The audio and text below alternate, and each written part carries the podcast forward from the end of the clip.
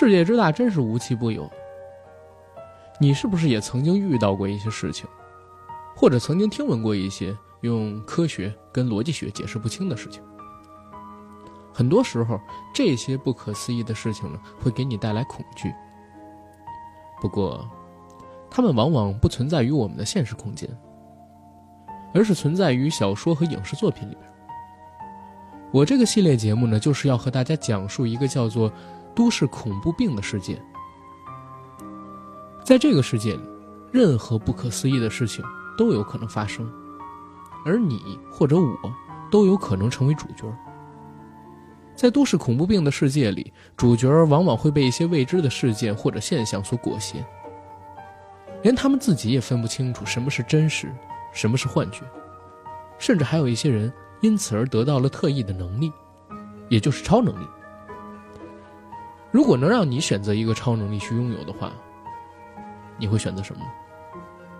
我大概率会选择读心术吧，因为做事就不用这么麻烦了嘛。我们这期节目的主角呢，也获得了一个超能力，但是，这个超能力对他而言，不知道是好事还是坏事。这样吧，我们一起进入这一期的都市恐怖病，来看看主角身上到底发生了什么不可思议的事儿。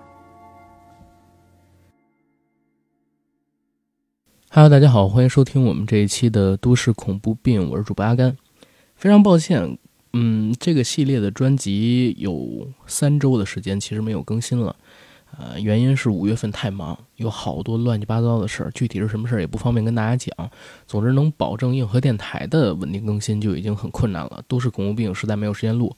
不过在这儿呢，也向大家保证啊，既然我手头的事儿已经告一段落了，都市恐怖病。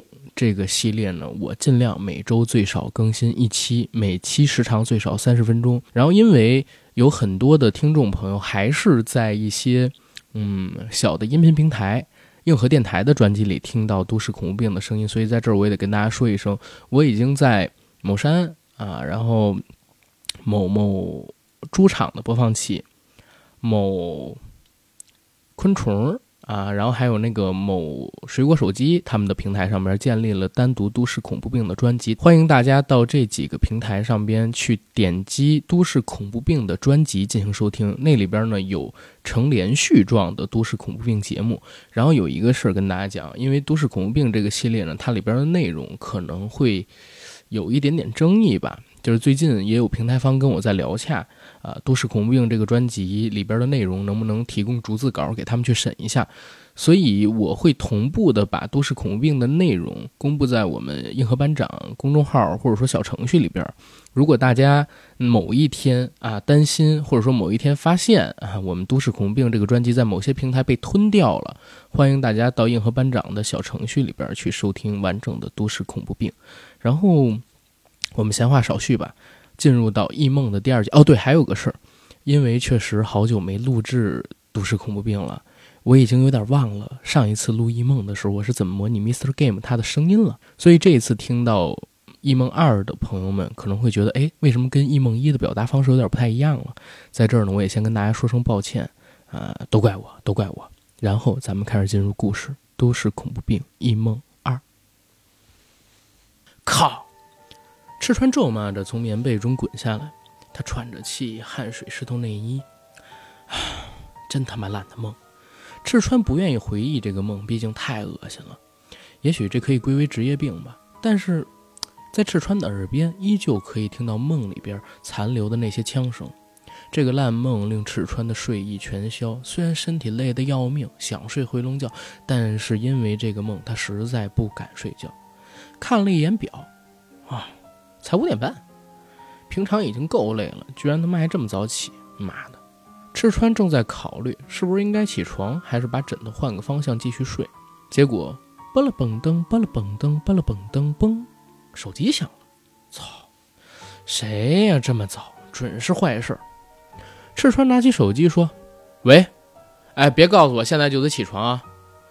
而电话的另一头传来喜悦的声音：“哎，快点起床，快点起床！”你升小队长了？哎，不会吧？除非那狗娘养的藤井升官，或者说他挂了。赤川一边挖着鼻孔，一边回应道：“bingo，藤井那个老狐狸昨晚在他家里边被谋杀了，所以你快点来，现场很精彩，包你一边升官一边吐。”电话另一头传来齐豫的声音：“真的假的？”赤川疑惑的把手指头上沾的鼻屎粘在床缝里。十五分钟之后，咱们现场勘验吧，小队长。啊，知道了，知道了。阿弥陀佛，阿弥陀佛。赤川赶紧穿上好久没洗的袜子、衬衫，顺便套上自己觉得很帅，实际上又很臭的长大衣，抓起桌子上的车钥匙，急忙往藤井家奔了过去。车子开得飞快，而车上的赤川心情却没办法飞扬起来。藤井那老王八蛋不会真挂了吧？虽然他老抢功，又老是压自己头上指东指西，不幽默，借钱不还，还一天到晚骂他假英雄主义，甚至上礼拜还逼自己做心理治疗，看自己脑子是不是有毛病。可是那老王八蛋起码工作了那么久，真不愿意看到他被谋杀。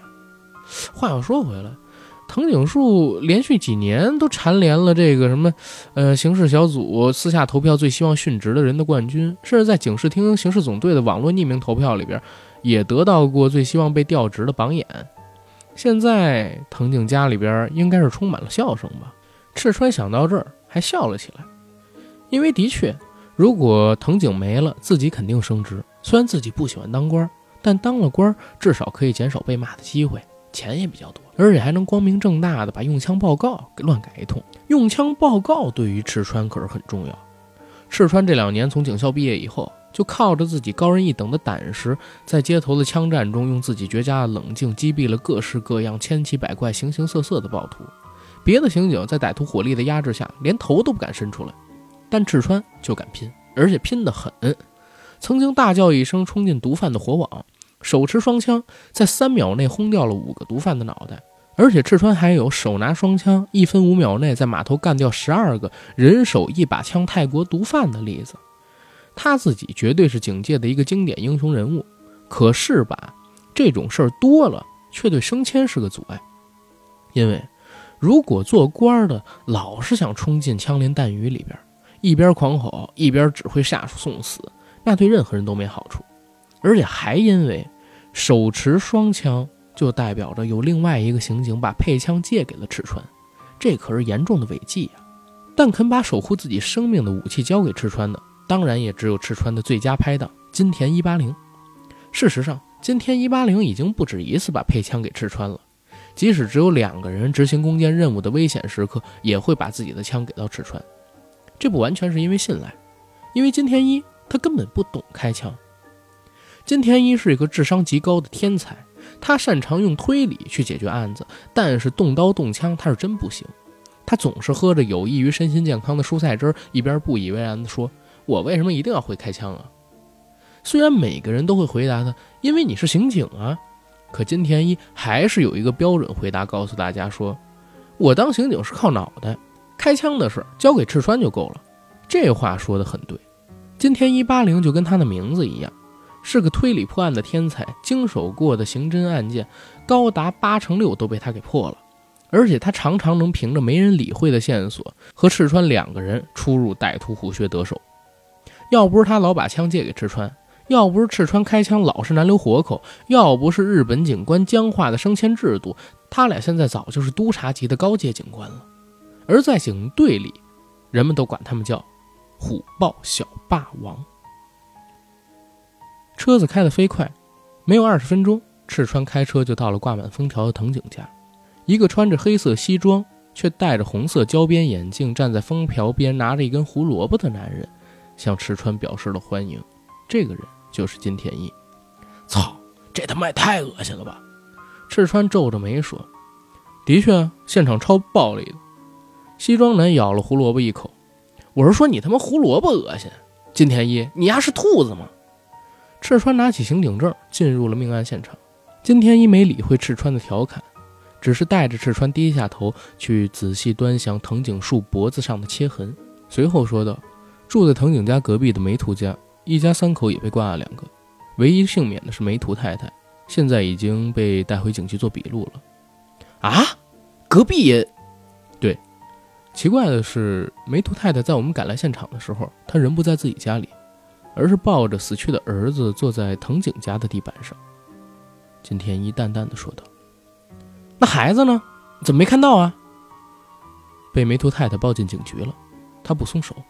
而且我觉得你现在不应该关心梅图太太，你应该关心这个案子，因为藤井死亡，你现在是代理小队长。如果你把这个变态的案子破了，那小队长这个头衔就会坐实，然后一直挂下去。变态？我不觉得，用利刃狂砍被害人，这应该是凶残吧？赤川突然为藤井感到悲哀。你太天真了吧？我处理的案子不多，但是像这个案子一样变态的，真是唯一一件。隔壁家的梅图二雄先生四肢被断了三节，内脏里边还留着一颗子弹。武田医生做过尸检之后告诉我，那颗子弹是从肛门里贯穿进去的。我操，不是吧？啊，这死变态可千万别被我抓到，要不然我真的拿枪把他脑子给轰了。小队长，我建议你现在说话得靠谱一点，因为你现在是领导。好，好，好，我开玩笑的。那你能不能告诉我，现在我们警方掌握的资料都有什么？好，那我现在就跟你通报所有的信息。第一，武田医生判断藤井夫妇的死亡时间大概是昨晚的六点到六点半。而梅图家人的死亡时间大概是晚上六点半到七点。我刚刚已经叫大楼的管理员找出了昨天下午到今天凌晨大楼所有角落的监控录影带。等一会儿，渡边跟三井会整理。第二，等会儿再过半小时，我会让季香录下武田医生的报告。第三，我会让村上查查死者的交往状况，不过铁定没用就是了。第四，我刚刚已经叫鸟山把一大堆凶手留下的血脚印送去了鉴定。而指纹、毛发采样大概要到下午才会结束。最后，你一会儿得多看看现场，看完之后我们就一起回警部去侦讯一下梅图太太，希望她的神智已经恢复了。金田一快速地向赤川说明了目前警方掌握的情况。除了这些呢？金田一，你可不是吃干饭的。除了这些已经掌握的资料，你自己就没分析出什么吗？我自己分析的，嗯，我觉得首先。这次的案犯应该不会是强盗，因为两家的现金财物都没被夹走，因为两家的现金财物都没有被拿走，甚至吧，我还怀疑屠杀两家人的凶手很可能不是一个人所为。从脚印上面看，不是一个人吗？脚印上好像是同一双鞋踩出来的，但是藤井家的脚印很明显，而走廊上跟梅图家里的血脚印却很轻，甚至有点踮着脚走路的意思。而且最重要的是，在藤井家行凶的歹徒简直是用刀的偏执狂，一刀一刀把他们划死的；而杀害梅图一家的却是用枪的高手。用枪的高手？对啊，梅图家里边没有直接爆开的弹痕，那换句话说，那变态每一发子弹都是直接命中被害人。那有什么了不起的？被害人咱不都见过吗？几乎就是没办法反击的靶子。赤川听到金田一这个话，有点不以为然的回答道：“可是金田一却突然把赤川拉到角落，小声的说：‘还有一点很奇怪，武田医生说，梅图二雄的左手似乎是自己炸开的，而不是被子弹从外边射爆的。村上他们搜集爆裂物碎片的结果，发现是掌心雷吗？’赤川脱口而出，而金田一双眼瞪得老大，问道：‘你怎么会知道？’”掌心雷！我操！我在说什么呀？赤川突然全身毛骨悚然，眼神呆滞，仿佛被这个问题给击倒了。没错，就是爆堂的掌心雷。这是谁跟你说的呀？是村上吗？金田一狐疑的看着赤川说道。赤川神色凝重的走出藤井家现场，看着走廊上的血脚印，似乎竭力在思考着什么。你先别跟我说话，有一个很重要很重要的事儿。我一定要想起来。赤川闭上眼睛，隐隐约约的，仿佛在感受着什么，而金田一则识相的站在旁边，啃着最后几颗胡萝卜。时间过去了五分钟，金田一，陪我看一下梅图家吧。赤川终于开了口。金田一表示认同后，两个人就走进了梅图家。赤川蹲在梅图二雄的尸身旁。看着地板上许多粉笔白圈怎么那么多证物啊？啊，大部分都是牙齿，梅图太太的牙齿。那变态居然生生挖掉了他二十五颗牙齿，而凶器老虎钳已经被拿去采指纹了。不过，这也应该徒劳无功。金田一蹲下了，又说：“这个变态恐怕是我们遇过最不正常的疯子。说真的，要是逮到他，你可千万别着急一枪毙了，得慢慢一枪一枪的射烂他。反正现在用枪报告也是你在批。”而赤川好像没听见金田一说话一样，眼色迷惘，若有所思地说：“不对。”梅图太太的牙齿不是凶手拔的，而是他自己拔的。金田一听到赤川这话，不由得张大了嘴。地上是不是还有一个数学作业本？赤川满身大汗的扫视地板。呃，有一个作业本，他干嘛要拔自己的牙齿啊？还一口气拔掉二十五颗？金田一没有鄙视赤川的意思，反而很想知道赤川的推理逻辑是什么。你先帮我找一下这地上有没有数学作业本。赤川着急了。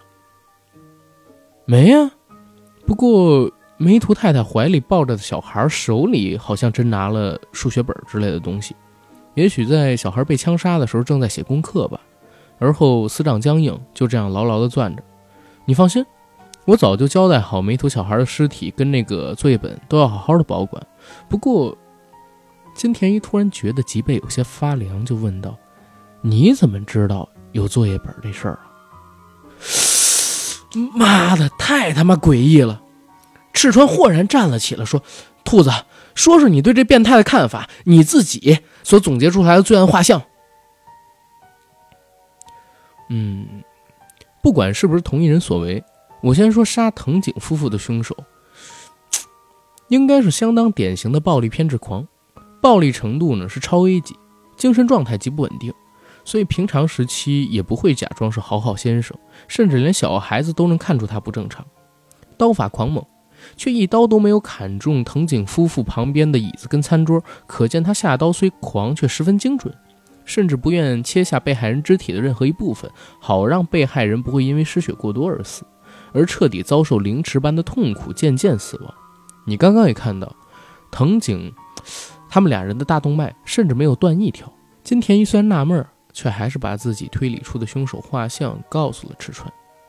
我认为凶手应该是之前受过特种部队的训练，而现在呢，不隶属于任何一个黑道帮派，也不能从毒贩网络去调查，因为他绝对是单独行动，也绝对不吸毒。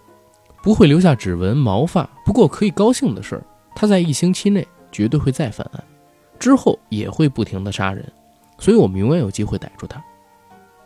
至于杀掉梅图父子的凶手，他虽然是用枪的好手，但绝不是专业的杀手，因为专业杀手其实并不爱杀人，他是为钱。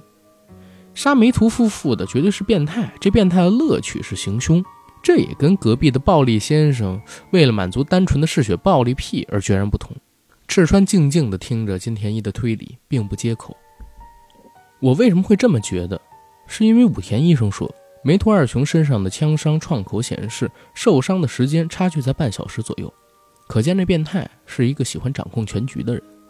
他认为受害者的生死全都操在自己手里，所以不急着杀掉被害人。或许他这半小时的时间里边，对被害人进行了种种心理上的折磨，甚至可能用先生或孩子的性命当筹码去威胁梅图太太，乖乖的让他拔完牙齿。你看，现场没绳子，尸体呢也没绑痕，所以变态对物理束缚并不感兴趣，或者说是不屑。他是一个对自己相当有自信的人，跟隔壁的暴力先生完全是两码子事儿。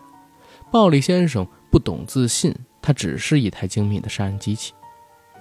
所以，变态先生在平常的时候也不会是一个一般人的样子，他绝对是个精英分子，没毒瘾，整天挂着爽朗的笑容，西装革履的谈论国家经济、教育大计，所以要逮住他就容易多了。容易多了，赤川问道：“对，容易多了。去调查全东京枪击协会，或者说练习靶场的会员，因为他可不是黑帮分子，要练枪总得有地方吧？除非他跟你一样。”是天才中的天才，金田一这样说道。嗯，不愧是全宇宙最聪明的兔子啊！不是，那金田一。两个人正在交流着，赤川突然把一个肥肥的男子叫了过来：“宫下，你帮我个忙。两小时之后呢，拿一份全日本枪击协会枪击俱乐部或者说靶场会员的名单给我，顺便查一查自卫队特种部队的列官名册，特别是刀械类的。可能的话，也要一份半年内驻日美军的逃兵资料。”赤川按照刚才金田一推理出的用户画像下达了这份命令，而宫下呢，虽然觉得这事儿很麻烦，但还是摇着赘肉点了点头。宫下离开之后，金田一看了看表，又对赤川悄悄地说：“赤川，怎么了？从刚刚到现在，你就一直不太对劲儿？媒体应该快知道这新闻了，你还没吃饭吧？咱俩买点东西。”去警部的路上吃，顺便告诉我你究竟有什么看法，发生什么了？好吧，赤川给了金田一回应，随后两人就走出了凶案现场，坐上了车。上车之后，赤川面色凝重的看着金田一说：“金田一，你相不相信这世上有鬼啊？”“信啊，怎么不信？我还见过鬼呢。”我小时候在伊豆的外婆家，有一天黄昏，我够了，别别别说你那破事儿，我真的问你相不相信鬼，而且你相不相信托梦？信啊！我外公死掉隔年，我就梦到我外公拿着电风扇，叫我提醒我那白痴舅舅，说夏天快到了，烧电风扇给他的时候，别忘了再烧电池，免得白烧一场。金田一一脸认真的看着赤川说：“操，那就对了，真他妈有鬼！”赤川突然骂起街来：“那金田一，我告诉你啊，藤井那老王八蛋，昨天托梦给我了。不，不对，不是他托梦的，应该是梅图二雄托梦给我。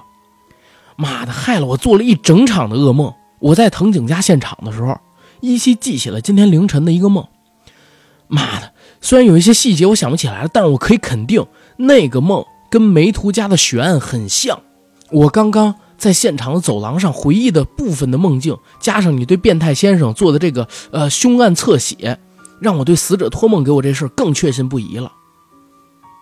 我的侧写，金田一虽然觉得赤川前言不搭后语，但出于对搭档的信任，他并不怀疑赤川说的话是真的，所以很认真地问出了这句话。对，你对杀死梅图父子呃凶手的描述。跟我在梦里边看到的，或者说感受到的那个凶手形象特别近，赤川满头大汗的对着金田一说道：“我我信你，我信你，但是你得多说一点你梦里的情景。听说台湾的刑警在遇到难破的凶案的时候，有时候还会去找灵媒问问被害人凶手是谁呢，所以你的梦可能对这案子有帮助。我肯定得跟你说呀，但是我没看到凶手的脸。”我看到的全都是梅图家人的脸，而且也看得模模糊糊的，只对梅图太太满嘴是血，呃，拔牙这件事特别有印象，简直错不了，他绝对是自己拔的自己的牙齿，不是凶手拔的，这一点千真万确。难道凶手用小孩跟先生的生命威胁他，逼他自己拔牙吗？这也不是没可能，但未免也太变态了吧？对对，在我梦里就是这么回事儿。那凶手好像一直都特开心，完全没有逃脱的时间压力，简直就是在玩游戏一样。那你刚刚还提到没图小孩手里那个作业本儿，金田一拿起笔开始把赤川的话逐一写下来。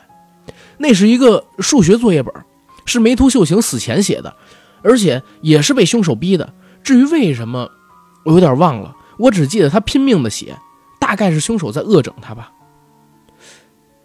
金田一的笔突然颤抖起来。你怎么知道那小孩叫梅图秀行啊？金田一从没记得自己告诉过赤川小孩的名字。操，啊，太毛了！大概是我梦里边听到的吧。那梅图太太的名字是什么？金田一又问道。京子。赤川反射着说回来。而听到这个名字，金田一没说话。只是看着赤川，啊！真他妈是活见鬼！赤川摇下车窗，探出头大吼。而金田一看着赤川，默默的说了一句：“bingo，欢迎来到灵异世界，赤川英吉。”他的毛孔也在一瞬间仿佛被打开了，车子里的冷气也像是突然被开到了最大。好，关于异梦的主线故事，我们今天先更新到这儿。还记得我之前跟大家聊起，异梦的每一章节后面是冰箱的后记，讲述了由台湾到日本寻找真相的廷玉发生的故事。在这里呢，我也给大家集中展示一下，廷玉遇到了什么。冰箱后记，东京，烦恶的感觉。女子在港口旁的提防堤上喘气，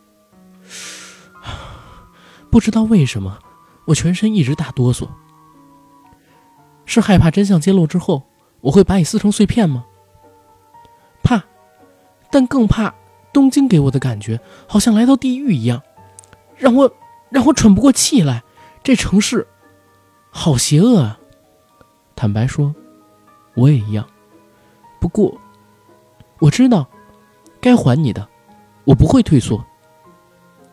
谢谢，哪有人跟自己说谢谢的？旅社门后传来放浪的欢愉，廷玉将头压在枕头下，努力使自己睡着。他担心另一个自己会因此而发狂。隔壁激烈的撞击声排山倒海，廷玉仿佛闻到了汗水的原始。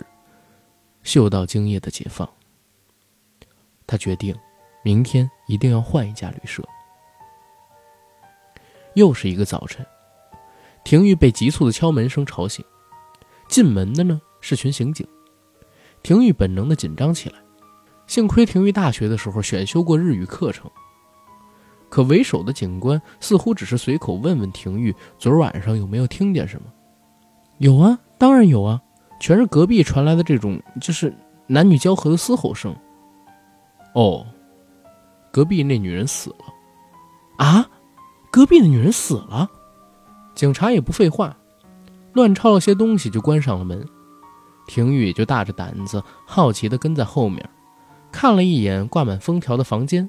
难怪警察没有仔细盘问我，因为被割喉的女尸旁写了一个血红的。柚子的柚字，右邦，一个行踪神秘但杀人却绝不神秘的组织，一个憎恨女人的首领。